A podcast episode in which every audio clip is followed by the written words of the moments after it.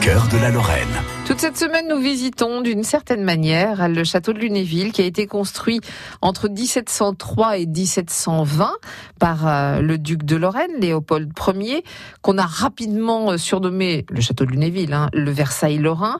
À l'époque, c'était un château qui était à la pointe de la technologie, c'était à la hauteur des plus grandes cours d'Europe et euh, nous allons redécouvrir d'une certaine manière ce château de Lunéville avec Damien Colombo qui est en compagnie de Thierry Franz, chargé de recherche. On les retrouve tous les deux à l'arrière du château, donc côté jardin, avec un détail que nous présente Thierry Franz. Oui, effectivement, il faut, faut bien voir l'œil, hein, l'œil aiguisé pour regarder sur les parties non encore restaurées de la façade côté jardin. On voit s'avancer donc euh, des supports pour des poulies, toutes petites poulies en bois, enfin qui paraissent petites à l'échelle du bâtiment. Et en grattant un peu dans les archives, on arrive à comprendre à quoi elles servaient. En fait, on le voit ce matin hein, par un beau soleil. Nous sommes ici donc euh, bah, face au soleil. Puisque le soleil est justement juste derrière nous. Voilà. Donc il est en train de se lever. On est euh, plein, euh, plein est. Plein est, côté soleil levant.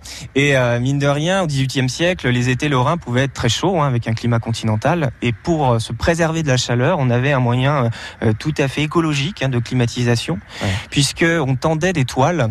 Euh, des toiles garnies à l'intérieur de paille euh, ou de bruyère, qu'on appelait d'ailleurs des paillassons. Ouais. Et ces grands rideaux donc euh, de, de toile et, et de paille mêlée étaient arrosés depuis euh, donc l'extérieur Ouais. par des pompes à eau qui étaient disposées côté cour et côté jardin.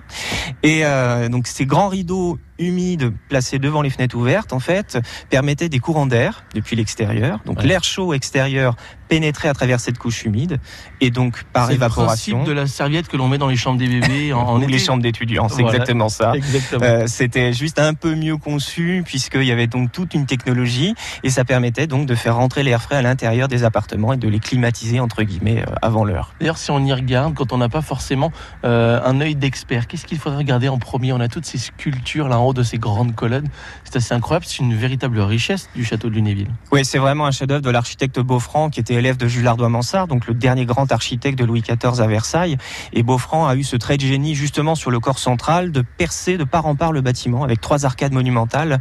Et donc Lunéville est l'un des très très rares bâtiments de cette ampleur-là à pouvoir présenter comme ça ce, vide central, cette Ouais. ouverture entre les cours et les jardins. Et c'est ce qui fait vraiment la très grande qualité, l'attraction finalement euh, en termes d'architecture de ce, de ce château des Ducs de Lorraine. Voilà la visite, pas comme les autres, avec Thierry Franz et Damien Colombo. Et vous l'avez entendu, au XVIIIe siècle, il y avait donc une climatisation qui était déjà installée sur le château de Lunéville. On va retrouver beaucoup d'autres curiosités tout au long de la semaine à propos de ce château de Lunéville. Vous pouvez déjà regarder tout ça sur francebleu.fr. Et puis c'est ce château incroyable qui va servir de décor le week-end prochain au rendez-vous. La Lorraine est formidable, un événement qui va regrouper 150 exposants. Bien sûr, la Lorraine de la gastronomie, mais également la Lorraine du tourisme, des artisans d'art, des créateurs de mode. Deux jours à vivre avec France Bleu Lorraine. France Bleu Lorraine. France Bleu.